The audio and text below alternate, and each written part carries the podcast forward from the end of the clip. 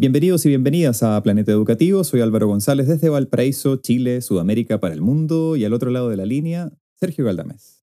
Mal, pésimo, horrible. Eh, después de las noticias de este fin de semana o del anterior fin de semana, porque hoy día es lunes, pero estamos grabando el miércoles. Anterior. What? Viaje en el tiempo, Álvaro. Para los fans, para los hardcore fans de Planeta Educativo, saben que grabamos los sábados en la mañana. Esta semana innovamos pero ha pasado muy poco tiempo desde el resultado de las elecciones, eh, lo cual me tiene muy mal, como muy depre. Todavía no estoy, no estoy como con, esa energía que todo el mundo está teniendo como así lo vamos a hacer, todavía no, pero voy a llegar, voy a llegar ahí, tal vez el, el próximo. Pero además para nosotros es bien eh, choqueante porque veníamos de un fin de semana del amor, veníamos del matrimonio de uno de nuestros mejores amigos, hablando de la alegría y todo eso, regresamos y he estado así en estado de shock absoluto. ¿Cómo estás tú, Álvaro González? Yo estoy en shock de que sucedió lo que Jimena dijo que iba a suceder y me lo sacó en cara. Eh, mi compañera me dijo, oye, eh, ¿tú crees que, que salga el, el, innombrable, salga, salga a primera mayoría y no sé qué? Imposible. O sea, seguro pasa segunda vuelta, pero no creo que pase. Y cuando estamos viendo los resultados era, te dije, te lo dije. Mm. Sí hay que reconocer cuando uno se equivoca, pero, pero dale, si se, este, este partido lo damos vuelta. Boric es de la Católica, así que estamos acostumbrados a darlo vuelta. No, ¿Sabes qué? Mira, yo creo lo mismo, eso, pero me preocupa así que mis vecinos sean, uno de cada tres vecinos sea un fascista. Y es como, uff, miedo. Y probablemente más por donde vivo. Somos la casa, la casa Kuma de recreo. Eh, ¿Sabes que me recordó mucho a, a Brexit? Cuando estábamos, mm. estaba el, el 2015, eh, no, creo que fue como ahí por, por diciembre o, del, o enero, fue, fue el comienzo de nuestro viaje, en 2016, 2015, y había esta sensación de como, uff, obvio que no va a salir Brexit, ¿quién es tan fascista para querer separarse de la Unión Europea y la cuestión? Y me recuerdo esa sensación de haber despertado como, como que el mundo se había acabado. Mm. Eh, y como, ¿cómo no lo vi venir? Y todo era como obvio que iba a pasar. Y era como, ¿what? Así que hablando de Brexit, y hablando de estas cosas, what, lo hice de nuevo. Eh, hemos viajado, Planeta Educativo viaja al Reino Unido esta semana.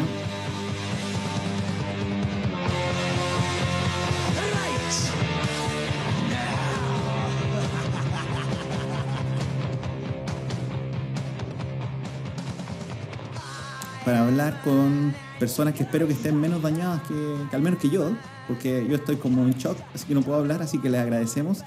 Álvaro González, presenta a nuestra invitada especial, porque yo la voy a embarrar con el nombre. sí, es un clásico de Planeta Educativo que Sergio pronuncia mal los apellidos, así que queremos darle la bienvenida a Elisa de Padua, que está conectada con nosotros eh, y directamente en vivo vía microondas desde Cambridge.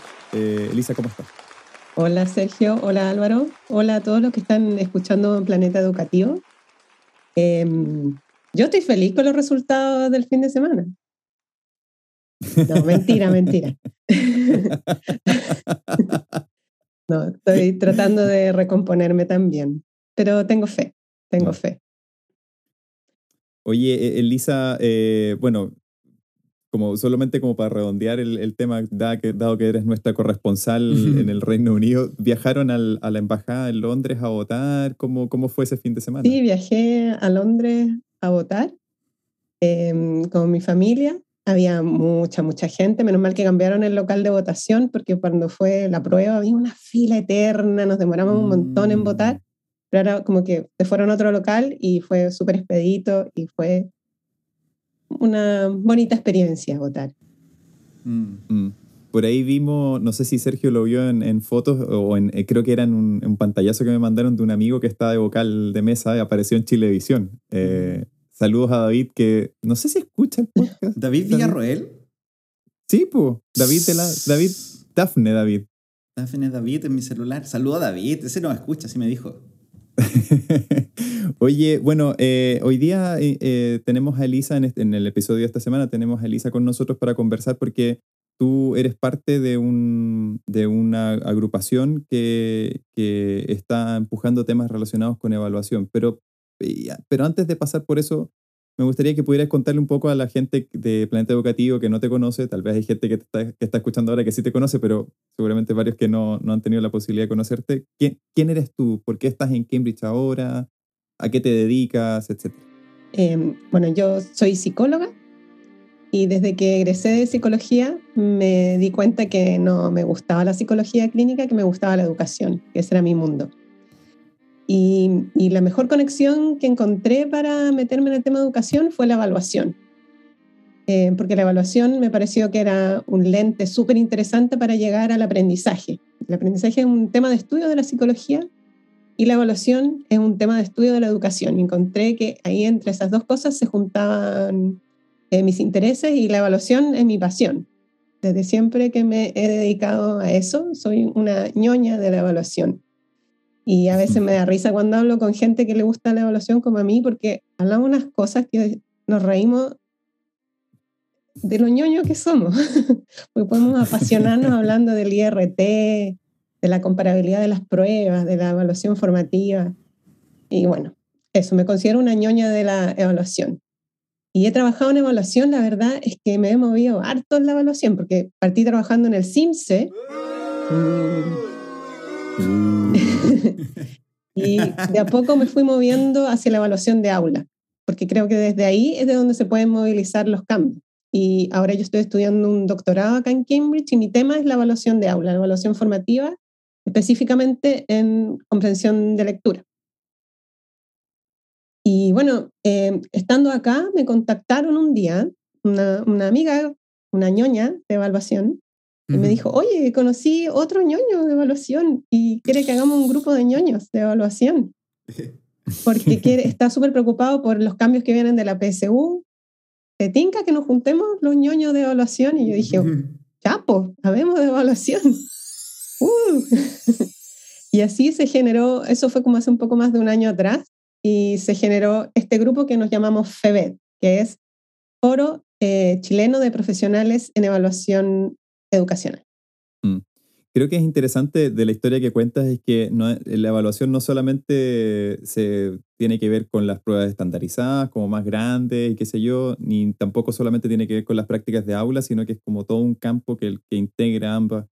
Pero todos hicimos el gesto del bu cuando mencionaste Simse, pero eh, igualmente, ¿cómo fue ese tránsito de moverse como por distintos ámbitos de la evaluación en educación? ¿Cómo, cómo has vivido eso? Eh, bueno, cuando yo trabajé en el CIMSE, em, siento que trabajé en un, en un periodo en que hubo como un punto de quiebre, donde por un lado se decía, bueno, el CIMSE está empezando a tener consecuencias negativas, eso ya por allá por el 2000, 2005, mm, ponte tú. Eh, y empezamos a pensar, bueno, ¿cómo hacemos para que el CIMSE sea utilizado más como una herramienta de apoyo a los profesores y a los directivos y no tanto como un castigo? Entonces le dábamos vuelta y decíamos, bueno, tratemos de, em, de, explicar mejor el CIMSE, de dar más ejemplos de preguntas, más materiales, asociarlo mejor al currículum. Y se empezó a hacer un trabajo en esa línea. Pero junto con eso también se aumentó la cantidad de las pruebas y también se le fueron aumentando de a poco las consecuencias asociadas yo me di cuenta que por ahí no iba mucho la cosa. Que el CIMSE ya tenía una carga eh, importante y que por más que tratáramos de, de, apoyar a los profesores en el uso del CIMSE, la carga negativa que tenía hacía que ese apoyo se diluyera. Entonces, de a poquito me fui moviendo mucho más a la evaluación de aula, porque ahí eh, siento que hay mucho más que hacer, mucho más donde apoyar a los docentes, eh, a que ellos mismos sean los que desarrollen sus propios instrumentos, porque ellos son los dueños de la sala de clase y son los que mejor pueden saber si los estudiantes están aprendiendo o no. Este que quiero saber sobre el grupo eh, FEBET y quiero saber la historia y, y, y, quién es el bueno para la talla y, quién, es, quién es el pesado, todo, todo quiero saberlo. Pero me quedé pegado en, en lo que dijiste de la ñoñez de la evaluación.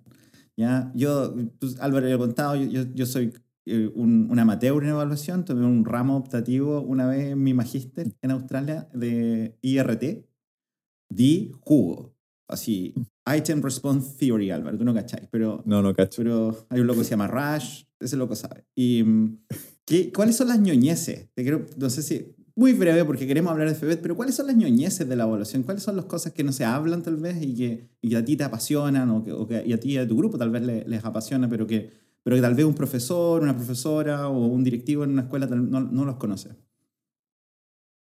Bueno, un tema que yo considero que es apasionante es el tema de la validez. Porque muchas veces uno se imagina que la validez de una evaluación es una cosa súper técnica, que uno mete unos números y te sale un número y te dice, esta prueba es válida, así que úsela. Eh, pero no es así, porque la validez no solo tiene que ver con cómo se mide lo que se mide, cómo se evalúa lo que se evalúa, sino tiene que ver con cómo se usan los resultados de aquello que se evalúa y además cómo se interpretan los resultados de eso que estamos evaluando. Entonces, no es una cosa eh, donde te aparece un número donde tú fácilmente puedes saber si una prueba es válida o no es válida. Y por otro lado, es algo que es muy difícil de, evaluar, porque hasta dónde tú vas a decir, ok, las consecuencias de las pruebas, bueno, si las escuelas las están usando mal, eso ya no es problema mío. yo les dije que para esto no servía el CIMSE y ustedes lo están haciendo igual, eso no es problema mío, así que mi prueba es válida. Pero dice, a ver, no, pero un momentito, usted no puede hacer eso. Usted tiene que hacerse cargo si usted entregó esta información. Entonces, ahí, por ejemplo, se toman decisiones como ya bueno, ya, para que no pasen estas cosas, vamos a prohibir los rankings, porque sabemos que los periodistas, por más que les decimos que no hagan ranking, lo hacen igual. Así que, chao, vamos a quitar esta información para que ni un periodista haga ni un ranking. Y ahí se van resguardando como de alguna manera la validez de la prueba. Pero los resultados siguen teniendo algún impacto que no es el intencionado y eso afecta la validez de la prueba. Entonces, eh, bueno, ese es un tema que lo encuentro súper interesante. Y además también cuando, lo, lo, otro que encuentro muy interesante es cuando se tratan de trasladar como estos conceptos más técnico de la evaluación a la evaluación de los profesores. Entonces, por ejemplo, a veces se dice que los profesores tienen que hacer especificaciones de las pruebas o, preocuparse de la validez y la confiabilidad de sus pruebas. Como si esos conceptos significaran lo mismo en una evaluación como el CIMSE y una evaluación en la sala de clase. Y a veces em, yo veo que los profesores se ponen un poco nerviosos con estas cosas y dicen, no, pero es que es muy difícil. Mejor encarguémosle a una agencia que sepa a una ATE y que no haga las pruebas, porque si no, esta cuestión no hay cómo.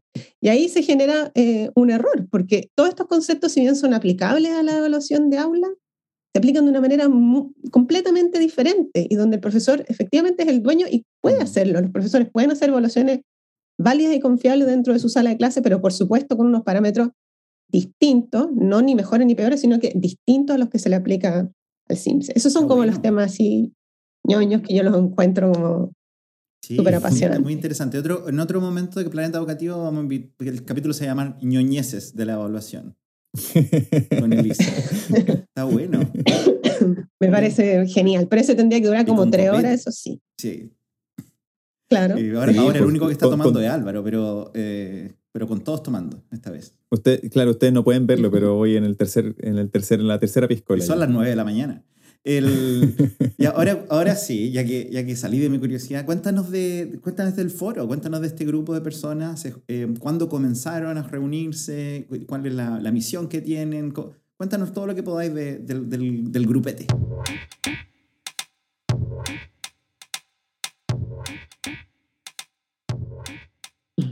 Bueno, nosotros nos empezamos a juntar hace un poco más de un año atrás eh, con el primer interés de discutir eh, la PCU, bueno, ex PCU, ahora PTU, eh, con todos los cambios que traía.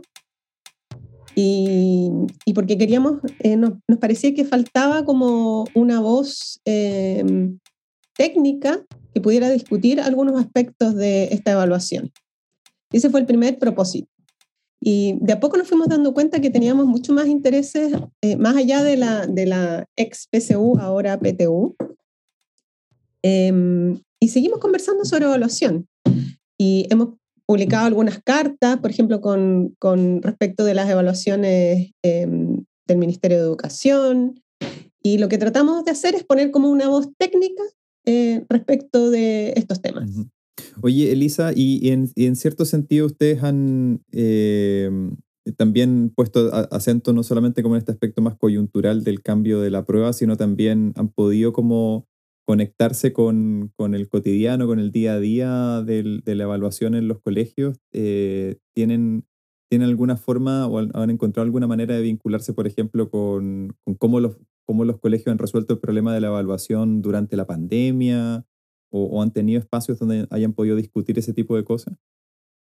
Yo creo que ese tema todavía no lo hemos tocado. Estamos ahora como discutiendo el tema del uso de las pruebas DIA de la agencia de calidad. Por ahí vamos a sacar alguna cosita, alguna sorpresa sobre eso. Pero la verdad es que todavía no, no nos hemos metido en el tema de evaluación en las escuelas. Em, todavía estamos como muy a nivel más de, de, política, pero yo creo que es algo que prontamente vamos a empezar a, hacer. Y, respecto del día, eh, ¿hay algo que nos pudiera adelantar un poquito? ¿Alguna cosita, algún, algún easter egg que nos podría dejar por ahí? Em, bueno, creemos que el, que el día ha, abierto una oportunidad súper interesante para un sistema de evaluación nacional, porque bueno, eh, no tenemos SIMS hace ya dos años y no pasó nada, nadie se murió, los niños siguen ahí en las escuelas, nadie, las escuelas no se transformaron en discotecas, no pasó nada. No tenemos SIMS y no pasó nada. Em, entonces, IDEA abre como una oportunidad eh, de poder tener un sistema de evaluación eh, voluntario con otras características que no esté asociado a consecuencias, em, pero también le vemos algunos problemillas. Eh, creemos que el tema de cómo se elabora la evaluación es algo que hay que hacer con más cuidado, eh, cómo se garantiza que los usos sean los correctos para resguardar la validez y no, por ejemplo, que se digan que la, la, prueba día sirve para que los establecimientos tomen sus propias decisiones, después resulta que publican los resultados y dicen, miren, los niños se están perdiendo, no aprendieron nada, tienen que volver al colegio. la prueba no era para eso. Entonces, de alguna manera, se problematiza la, la validez de esa prueba. Entonces, bueno, estamos justo como discutiendo ese tema y pronto vamos a sacar algún material al respecto. Yo, sé súper bien qué es la evaluación día, o sea, soy un experto, pero si hay alguien que nos está escuchando que no sabe de, de esto, no yo, porque yo sé, yo me la sé súper bien, no lo voy a decir, pero si tuvieras que explicarlo así muy simple, ¿qué es la evaluación día y cuál, en qué se diferencia del CIMSE? Son unas evaluaciones diagnósticas que la agencia de calidad puso a disposición de las escuelas durante la pandemia para que pudieran monitorear em, cómo estaban aprendiendo los estudiantes. Y se aplican de manera voluntaria, esa es como la principal diferencia respecto del SIMS y por lo tanto no tienen, no tienen ningún tipo de consecuencia ni para los profesores, ni para los alumnos, ni para las escuelas. volviendo un poco al tema del, del cambio de la, de la eh, PSU a la PTU, casi digo PA, ¿cacha? Eh, volví 20 años en el pasado.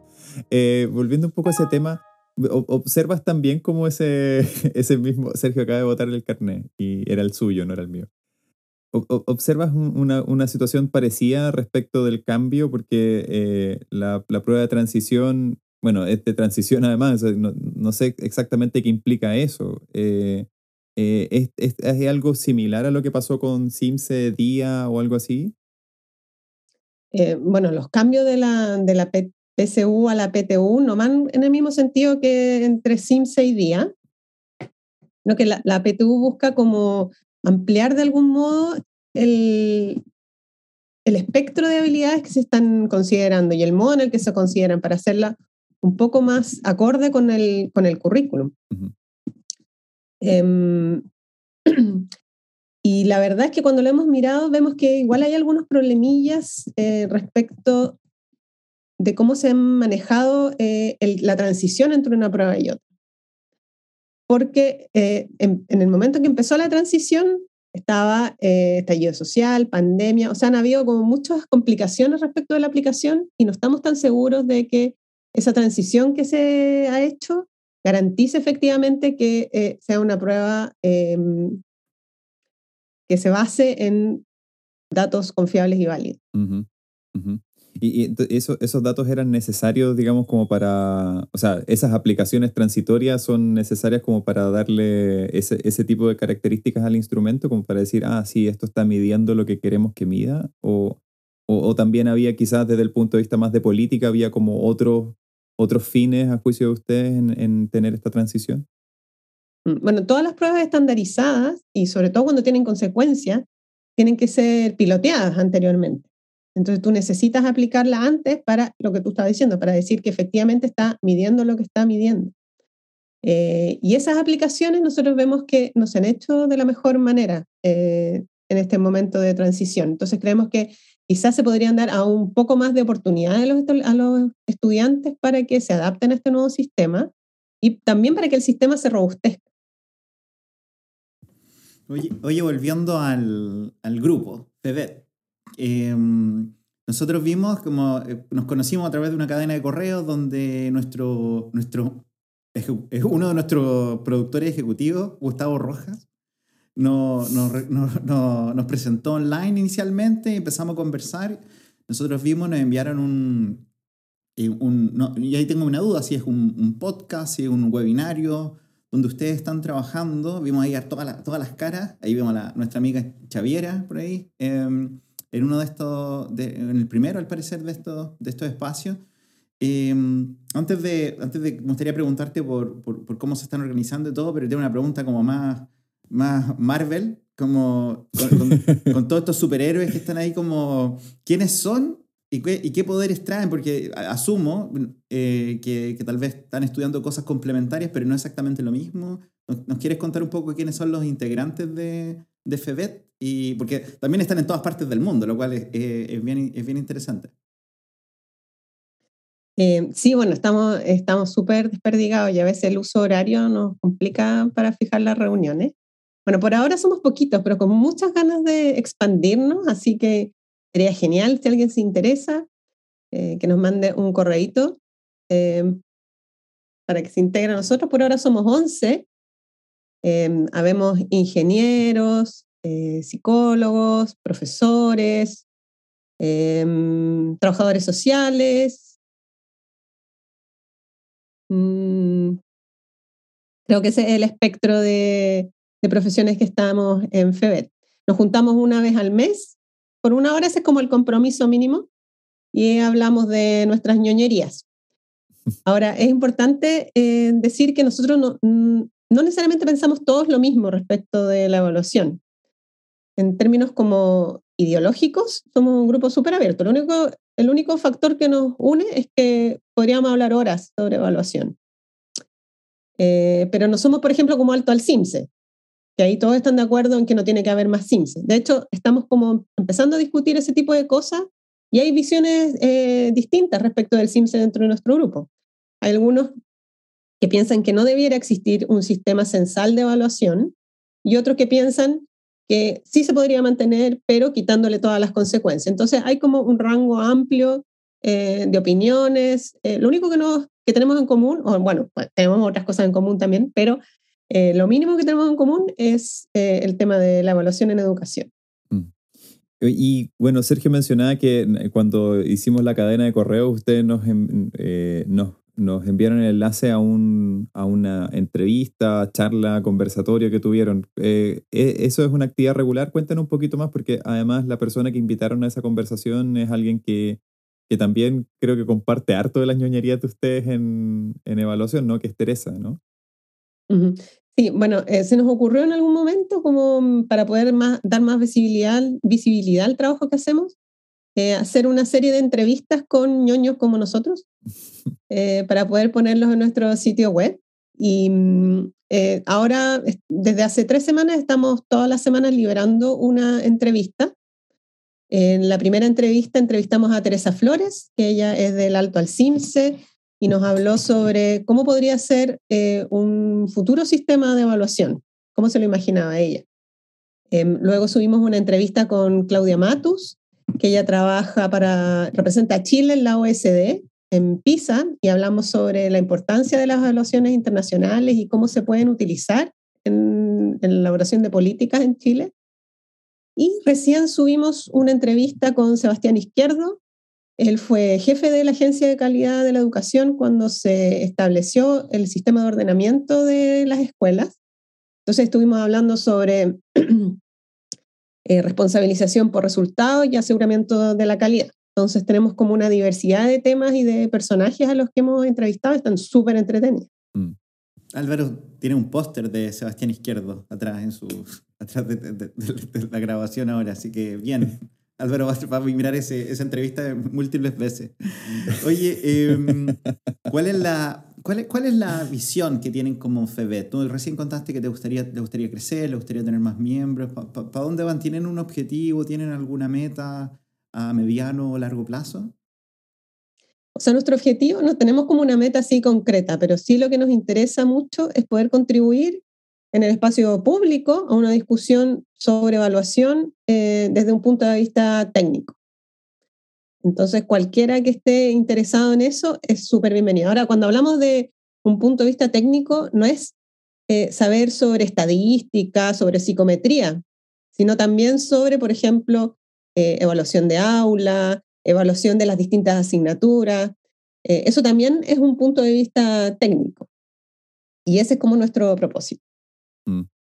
Oye, mencionabas recién y me llamó harto la atención que, que, están por distintas partes del mundo los miembros de, de FEBET. Y, más allá del problema de los usos horarios y del, de hacer coincidir las horas para que alguien no esté tan temprano o tan tarde conectado, me imagino que también han, han vivido, entiendo que son todos de Chile, ¿no? Originalmente, eh, pero, pero también han vivido, al estar en distintas partes del mundo, distintas culturas evaluativas. ¿Se ha ¿Han visto algo de eso? O sea, quizás en el caso tuyo, por ejemplo, en Inglaterra, eh, ¿has notado como ese comillas, choque cultural eh, respecto a la evaluación en educación?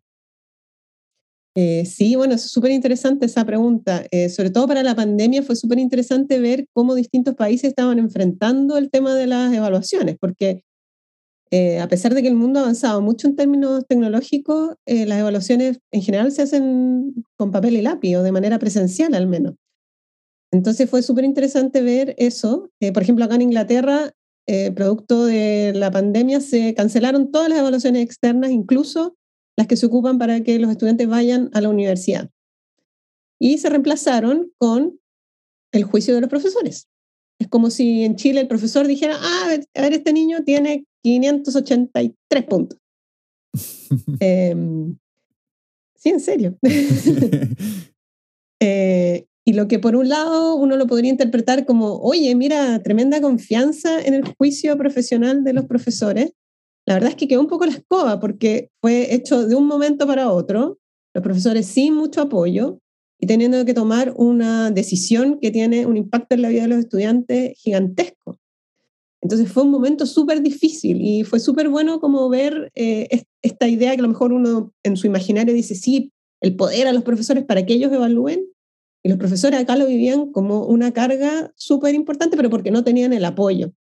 Entonces yo, por ejemplo, yo trabajaba con un director de una escuela y me decía, yo hago terapia todo el día, porque vienen los profesores angustiados, porque no saben qué hacer, no saben cómo ponerle la nota al estudiante, porque el estudiante tiene que ir a la universidad con esa nota. En Estados Unidos también eh, hay como un movimiento donde las pruebas estandarizadas están en retroceso. Entonces, es súper interesante ver cómo esos movimientos que a veces en Chile se ven con mucho temor o como algo muy ideologizado, en realidad es algo que sucede en el mundo. Y cuando se van las pruebas estandarizadas, en realidad no pasa mucho. Siempre es algo que se puede revertir, que se puede trabajar. Eh, y ahí lo fundamental es el apoyo de las autoridades para que esas cosas sucedan de la mejor manera. Oye, a propósito de eso, de lo que mencionabas en Inglaterra, no sé si fue en Inglaterra mismo, en Reino Unido completo, o fue en Gales o no sé dónde, eh, también utilizaron algoritmos, ¿no? Eh, para, como, como para reemplazar la prueba. ¿Qué, qué pasó con eso? ¿Cómo, qué, Sí, bueno, lo que pasa es que la suspensión de las pruebas estandarizadas fue por dos años y el primer año dijeron, bueno, como, como en realidad no confiamos tanto en el criterio de los profesores, vamos a aplicar un algoritmo. Entonces, sabemos que a la escuela A le va más o menos así siempre y por lo tanto vamos a suponer que le va a ir más o menos igual que siempre.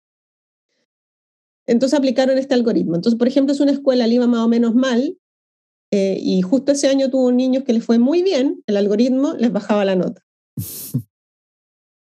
y, escuelas que les iba siempre bien, esos niños tenían menos probabilidades de que les bajaran las notas. Entonces, adivinen quiénes fueron los más perjudicados. La gente eh, millonaria. la gente millonaria, sí, seguramente. claro, la gente millonaria fueron perjudicados. No. Entonces, si había un niño que justo el, el primer año de la pandemia le fue súper bien en estos exámenes, venía el algoritmo y ¡pum! lo tiraba para abajo. Y eso fue terrible, fue un caos. Después lo tuvieron que deshacer. Dijeron, ya, bueno, ya, no vamos a hacer ningún algoritmo y les mantuvieron las primeras notas a los estudiantes, pero después de un caos. imagínense, acá en Inglaterra la gente no protesta como en Chile, pero los estudiantes salieron a las calles con carteles y dijeron, no puede ser esta cuestión. Entonces sacaron los algoritmos. Y el segundo año fue como, ya, ¿saben qué, profesores? Hagan esta cuestión, pongan la nota que quieran y, y ya. Y eso generó igual un problema en las universidades porque las universidades tienen ciertos cupos. Mm. Eh, pero ahora entonces habían, subieron un poco las notas, entonces tenían muchos más alumnos que cumplían con estas notas y tuvieron entonces que de alguna manera inventar entrevistas u otras cosas para hacer eh, el filtro ahí con los estudiantes, cosa que también era tremendamente injusta. Mm. ¿Y se abandonó ahora? ¿Se volvió a lo, a lo tradicional? No se sabe muy bien qué va a pasar, se supone que ahora vuelve a lo tradicional, pero los exámenes son tipo junio, así que no, no sé todavía muy bien qué va a pasar. Sí. Todos, todos los que leímos Harry Potter sabemos de los owls, que son lo mismo, asumo.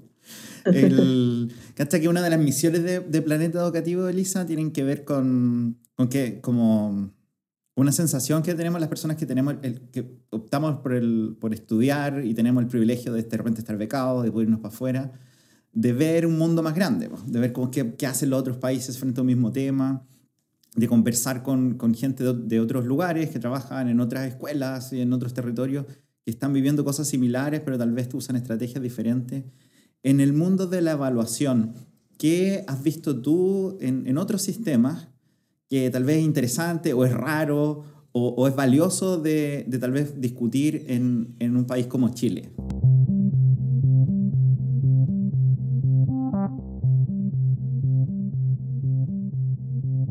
Bueno, acá es súper interesante la relación que hay con la nota.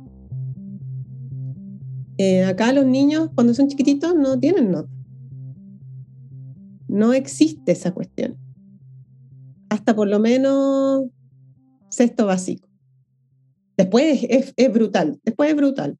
Pero cuando son pequeñitos, no conocen el concepto de la nota. Eh, son comentarios, los profesores son muy buenos para hacer comentarios escritos y como que el, el desarrollo del comentario cualitativo eh, es algo súper, súper instalado. Y es algo que yo lo valoro muchísimo y creo que ojalá eh, se pudiera trabajar mucho más en Chile. En Chile como que la nota está en el corazón eh, de la sala de clase. Entonces, por un lado, eh, yo, yo en, en mi investigación, yo le pregunto a los estudiantes, oye, y, y si mañana te dijeran, ¿sabes que no hay más nota en el colegio? ¿Te gustaría? Mi supervisora acá en Inglaterra me decía, pero ¿cómo vaya a preguntar esa cuestión si obvio que te van a decir que van a estar felices? Y le dije, no sé, voy a preguntar. Les pregunto y me dicen, no, pero ¿cómo? ¿Sin nota? Pero y va a ser súper injusto porque si yo estudio y el que está al lado no estudia nada, ¿vamos a hacer lo mismo? ¿Los dos vamos a pasar de curso?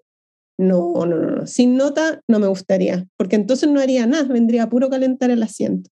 Ese tipo de cosas me decían. Entonces hay como mucho, la, la nota se vive mucho como una retribución, como si fuera un pago por el esfuerzo eh, por aprender. Y entonces aprender no es la motivación principal, sino recibir este pago. Y, y los profesores también lo tienen muy instalado porque es un instrumento de control, porque con la nota yo los mantengo ahí alineados para que hagan lo que yo quiero que tengan que hacer. Eh, entonces, claro, si uno dice, vamos a sacar la nota, uno dice, pero ¿cómo no? Esto es el desbande, ya nadie va a querer aprender. Y puede ser que, que puede ser que al principio sea difícil, pero no es algo eh, natural en las salas de clase. O sea, hay muchas experiencias donde la nota no tiene ninguna importancia. Oye, eh, a propósito de eso, creo que es súper interesante y, ojalá que nos puedas contar un poquito más de tu investigación, pero me quedó la duda porque y aquí voy a meter la pata, pero el, el, los profesores generalmente hablan de como dos decretos que tienen que ver con evaluación. Y creo que me refiero al 67 cuando hablan de evaluación formativa. ¿La apunté? Excelente. Me lo sabía Eh, también, el 77. No, era 67. Dije, el 67, sí me lo memoria. ¡Ay, qué chanta! Y entonces, el, el, el- ¿cómo, ¿cómo conversa eso? Porque es un decreto que está vigente, es algo que se espera que las escuelas hagan. Más allá de lo que pasó en la pandemia o no, este decreto venía de antes además, ¿no? Y tenía un, tenía un periodo de entrada en vigencia que justo coincidió con el tema de la pandemia y eso yo creo que ya es otra historia. ¿Cómo lo has visto? ¿Lo, ¿Lo has podido ver en tu investigación? Mm, Bueno, mi investigación, mi terreno lo hice antes de la entrada en vigencia del decreto. Ujú. Y bueno, el decreto abre muchas oportunidades para una evaluación más formativa. Por ejemplo, donde se le, a los niños se les explican primero los criterios con los que van a ser evaluados, donde la nota no tiene un impacto directo en la repitencia de los estudiantes, sino que es algo que se conversa entre los profesores y con las familias. Entonces, como que abre una oportunidad súper importante, pero la nota sigue siendo relevante. O sea, no, el decreto, por ejemplo, no se abre a la posibilidad de que una escuela no ponga notas, por ejemplo. Eh, y por ahí quizás es algo eh, que se podría como avanzar en el futuro. Oye, ya hemos hablado un montón, pero mm, te quiero, quiero como recurrir a tu generosidad y a tu, y a tu cerebro experto en si, mm, pensando que muchas de las personas que nos escuchan vienen del mundo escolar, no todos, ni todas, pero muchas, vienen del mundo escolar y tal vez son personas que pueden tomar decisiones en la escuela, que tienen un grado de poder y que están preocupados de fortalecer la evaluación. Ya estoy pensando de, una jefa de ciclo, de un OTP, de una directora, que, que está pensando que, qué puede hacer en este pequeño espacio que, que tal vez existe la, entre la normativa y la autonomía de la escuela para fortalecer los procesos evaluativos. ¿Qué, qué gran consejo le puedes dar a, a, nuestras, a nuestros eh, listeners de Planeta Educativo? O sea, en primer lugar, confiar en los profesores, confiar en el criterio profesional de los profesores. O sea, si no hay confianza en los profesores, no pasa nada. Eso es lo primero. Eh, y segundo, em, observar lo que hacen los estudiantes y tratar de vincular eso que se observa con una idea que nosotros tenemos de lo que esperamos de ellos. Y tratar de hacer una conexión coherente entre lo que queremos observar en los estudiantes y lo que estamos eh, haciendo con ellos. Porque a veces como que las pruebas se aplican, tengo una prueba de selección múltiple, pero en realidad les enseñé otra cosa. Y a veces esa incoherencia es un poco complicada, pero si recuperamos la confianza en los profesores y le hacemos la pregunta, bueno, ¿qué quiere evaluar? ¿Qué es lo que quiere que los estudiantes logren? Ok, tenemos claridad con eso. Entonces, ¿cómo vamos a observar que los estudiantes están logrando esto? ¿Y en qué medida esa manera de observarlo es suficiente? Respondiendo esas dos preguntas ya está el 80% de la tarea hecha. El resto es ser creativo y tener tiempo. A propósito de eso que mencionas de tiempo, creo que hay un, hay un temor más o menos recurrente, eh, particularmente respecto de la evaluación formativa, de que es algo que toma mucho tiempo eh, o, que el dar retroalimentación también es como un adicional a lo que tienen que hacer, como la preparación de la enseñanza o, qué sé yo. Em, ¿Qué recomendaciones podrías dar tú eh, un poco más en ese ámbito más específico? ¿Es tan así? qué, cosas hay que tener en, mente para poder como eh, introducir un poco más decididamente la evaluación formativa en, los, la escuela? Mm. O sea, primero que nada, la evaluación formativa es parte de la enseñanza. Cada vez que yo le hago una pregunta al estudiante para saber si está entendiendo o no, estoy haciendo evaluación formativa. Entonces, probablemente todos los profesores de alguna u otra manera hacen evaluación formativa. No es una cosa especial, no es un set de herramientas, sino que es sobre todo estar observando lo que hacen los estudiantes y darles una respuesta para que sigan aprendiendo. Eso es básicamente. Y mm, si bien puede, a veces requiere como poner el freno y pensar y decir, bueno, yo ahora quiero, quiero hacer mejor mi evaluación formativa, que sea más efectiva, eh, a la larga yo creo que es un ahorro de tiempo. Porque, mm, por ejemplo, en el caso de la retroalimentación, si yo logro, enseñarle a los estudiantes a retroalimentarse entre ellos, eh, puedo ahorrar tiempo, porque no soy yo el protagonista de la cuestión y el profesor tiene que estar corriendo de un lado para otro, porque si, si no está mirando lo que está haciendo el alumno, el alumno se perdió. Pero si logra hacer un buen trabajo de grupo entre los estudiantes y que los estudiantes sean capaces de observarse entre ellos y de ayudarse, eh, la clase puede fluir eh, mucho mejor. Y para eso es súper importante tener claro los criterios de evaluación. Los criterios de evaluación son como el centro. Y eso, de nuevo, quizás puede costar a lo mejor en un principio decir, bueno, quiero tener unos buenos criterios de evaluación, pero una vez que los tengo, tengo una buena rúbrica, esa rúbrica la puedo ocupar para todos los trabajos que les doy en el año incluso, y no necesito estar haciendo una rúbrica distinta para cada trabajo, puedo tener unos criterios generales eh, y que los estudiantes los conozcan y que esos criterios se trabajen siempre en cada uno de los proyectos. A lo mejor le puedo hacer algún ajuste dependiendo del proyecto, pero hay cosas que se pueden hacer eh, que pueden requerir a lo mejor un poco más de tiempo al principio, pero que después facilitan el trabajo y sobre todo ayudan a que los estudiantes aprendan más, porque si hay algo que está estudiado eh, en el mundo de la educación es el poder de la evaluación formativa. La evaluación formativa está estudiado como un elemento em, que ayuda efectivamente a que los estudiantes aprendan, sobre todo a través de la retroalimentación. Entonces, si bien puede costar un poquito, estamos haciendo una enseñanza em, que de alguna manera está comprobada científicamente que resulta. Hasta que me, estoy mirando el reloj también, pero te quiero agradecer un montón porque aprendí mucho. Yo justo ahora estoy escribiendo un paper sobre liderazgo pedagógico.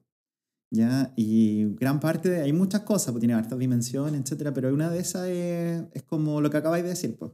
Como el líder, como la directora, como el jefe de UTP da eh, retroalimentación formativa a un profesor que lo lleva a ser mejor y no lo lleva a matarse. ¿Cachai? Como, como, que, como, que, como que me quede pegado en, esta, en esto que me mencionáis de la nota, pero también yo siento que estamos acostumbrados en Chile como, como que la retroalimentación lo más cruda posible, bien fuerte, no importa que la otra persona esté ahí.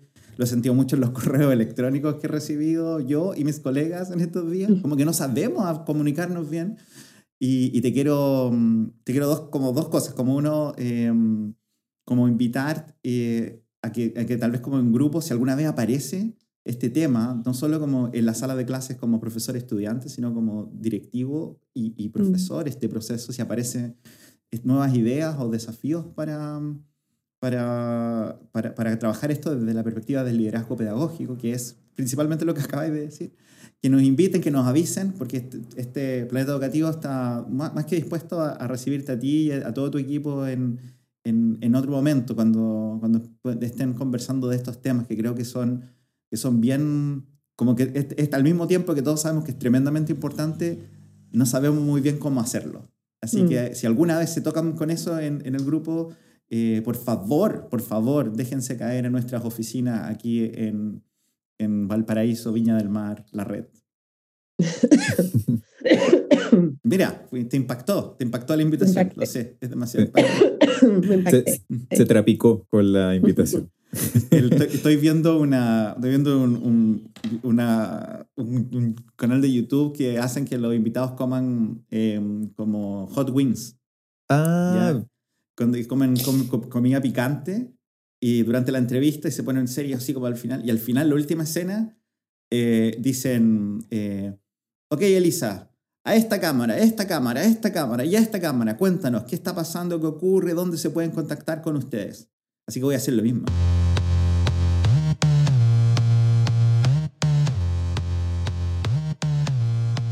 Oh, llegamos al final del programa. Elisa, gracias por estar con nosotros. Ahora tienes tu tiempo, este es tu momento. Esta cámara, esta cámara, esta cámara, esta cámara.